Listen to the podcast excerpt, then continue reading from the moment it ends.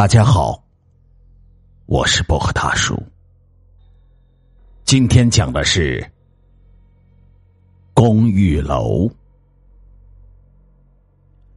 华大学校的宿舍楼因为年份久远，有些漏雨的迹象，所以校方决定先让学生搬出宿舍楼，然后再重新建造。这个决定由外人来看。最大的受益者理所应当是学生，可又有谁知道，校方只出钱整修宿舍楼而已，并没有帮学生联系暂时要住的地方，这一点让学生很是不满。小青和乐乐也是被这一消息弄得手足无措，两人是从乡下来的。平日里勤工俭学赚来的积蓄也不多，比不得那些有钱住酒店的学生。无奈之下，两人只好商量着合租。虽说合租可以减轻不小的负担，可是既便宜又舒适的出租屋也不是那么容易能找到的。这不，两人忙活了一个早上，还是一无所获。乐乐瘫在了台阶上。大口的喘着气，哎呀，不行了，我走不动了。小青，你说今晚我们是不是得露宿街头啊？小青也在一旁坐下，被太阳晒得发红的脸颊还渗出一层细细的汗珠。他看着乐乐，笑着安慰道：“不会的，天无绝人之路。”乐乐起来。我们再去找找。乐乐一听，连忙摇着头：“哎呀，不行，不行，不行！我实在是没有力气了。”就在小青还想说什么的时候，一阵电话铃响了起来。小青从口袋里拿出手机，显示的几个字让小青有些茫然。打电话的是他的同班同学王佳雪。可因为身份不同，二人也并没有多大的来往。他打电话到底是什么事情？左思右想之后，小青按下了通话键。喂，你好。手机那边沉默了一会儿，声音悠悠的传来：“小青，我一个远房家的亲戚，有一间房子要出租。”价格也很便宜，你要吗？小青思考片刻，回复道：“哦，这样吧，你告诉我地址，我去看看。”挂断电话后，小青和乐乐去往地址上的地方，走完一条很深的巷子，终于来到一栋公寓楼前。这栋房子外面的墙上长满了青苔。和旁边的楼房相比，显得格格不入。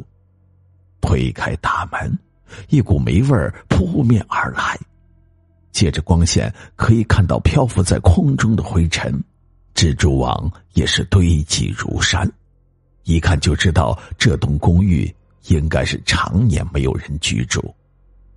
乐乐看到这些后，立马火了，就知道那个王家雪没安什么好心。这也是人住的地方，他是不是吃饱了撑的没事儿干？这么耍人好玩吗？小青皱着眉头没有说话，跑了这么远的路，就看了这么一个地方，难免有些失望。忽然，小青觉得肩膀一重，疑惑的回过头，只看到一只布满老年斑的手搭在他的肩上，转过身，一位老奶奶。出现在那里，一双大眼睛已经深深的陷下去，却带着让人发寒的眼神。一双粗糙的手上爬满了一条条蚯蚓似的血管，那饱经风霜的脸上刻满了皱纹。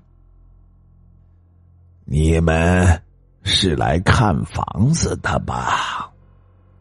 老人说话的声音像是在沙漠许久不喝水的旅人。声音沙哑的厉害。是，您是？乐乐问道。老人没有回答乐乐的问题，拄着手上的拐杖，一步一步的缓步走上了楼梯。你们跟我来。两人对视了一会儿，虽然对老人很不解，但还是跟上了老人的脚步。小青看着老人有些吃力的爬着楼梯，想起在老家的奶奶，心里有些不忍，就伸出手搀扶着老人。靠近老人的一瞬间，小青隐约闻到了一些腐臭味心中咯噔了一下，有种毛毛的感觉攀上了心头。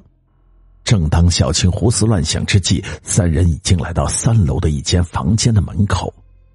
老人慢条斯理的从衣服口袋里掏出一串钥匙，很轻松的打开了门。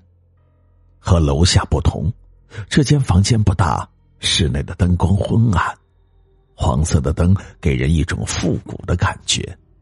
墙面被灯光笼罩的，不知是黄色还是白色。房间里没有什么家具，只有一张上下铺的床。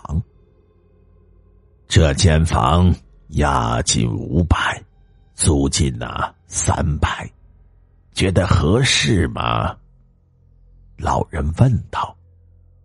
乐乐心中大喜，这房子虽然不大，不过最起码还有一个洗手间。再者说。这个价格在这座城市绝对找不到第二个。乐乐答应道：“合适，当然合适，就这个了。”而小青总觉得哪里不对劲儿，就拉拉乐乐，小声的说：“哎呀，乐乐，我感觉这里有些阴森森的，要不我们换个地方吧？”很明显，乐乐不赞同小青的看法。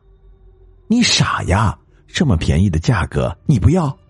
再说了，这环境也挺好的，离学校又近啊。说来说去，小青拗不过乐乐，只好交了租金。两人吃完午饭后，就匆匆搬进了出租屋。直到晚上，小青还是一副心事重重的样子。乐乐拍拍他的肩膀，劝慰道：“哎呀，别想了，我们先住几天。”如果真的像你所说，我们再搬可以不？小青知道，乐乐是个爱钻牛角尖的人，不管他再怎么说，他也不会改变主意。索性他也不说了。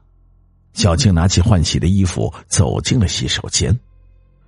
站在原地的乐乐耸耸肩。洗手间里，小青看着镜子里的自己，神情恍惚，脑袋有点昏昏沉沉。大概是今天太累了，又搬进了这让人不舒服的房子，所以才会这样。打开水龙头准备洗漱的小青发现水流好小，应该是被什么东西堵住了。他就拿着不要的旧牙刷往水龙头里捅了一捅，随着水流流下的居然是鲜红的液体和一些毛发。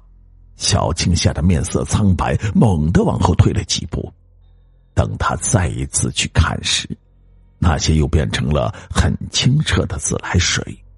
小青双腿一软，跌在地上，洗漱的东西也被打翻。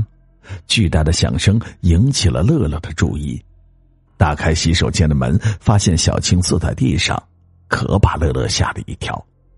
把小青扶到床上，看她苍白的脸颊，乐乐担心的问道：“小青，你怎么摔在地上？”发生什么事情了？小青摇摇头，躺下蜷缩在被子里。我没事儿，睡吧。乐乐知道小青刚才一定是被吓着了，所以他也没有再多问，关了灯睡下了。夜晚，房间里传出嘈杂的声音，小青迷迷糊糊的睁开眼睛。惊恐的发现，一面墙上的石灰一点一点的往下掉，一块块的砖头也被移开。小青缩在被子里，不停的发抖。在缝隙处，一个披头散发的女子从墙里钻了出来，在地上慢慢的爬着，直到来到小青的床边。小青可以清楚的看到女子的面容，腐烂的脸皮挂在女子的脸上，一双眼睛只剩下两个窟窿，嘴角还不停的爬出一些蛆虫，然后对着被子里的小青露出一个笑容。两天后，班上的老师发现小青和乐乐并没有请假，却两天没来上课，便往两人家里打了电话。得知小青和乐乐没有回家。这才觉得大事不妙，随即报了警。警方在一个星期后找到了出租屋，不过没有找到小青和乐乐二人，而是在墙壁里发现了一具已经腐烂的尸体。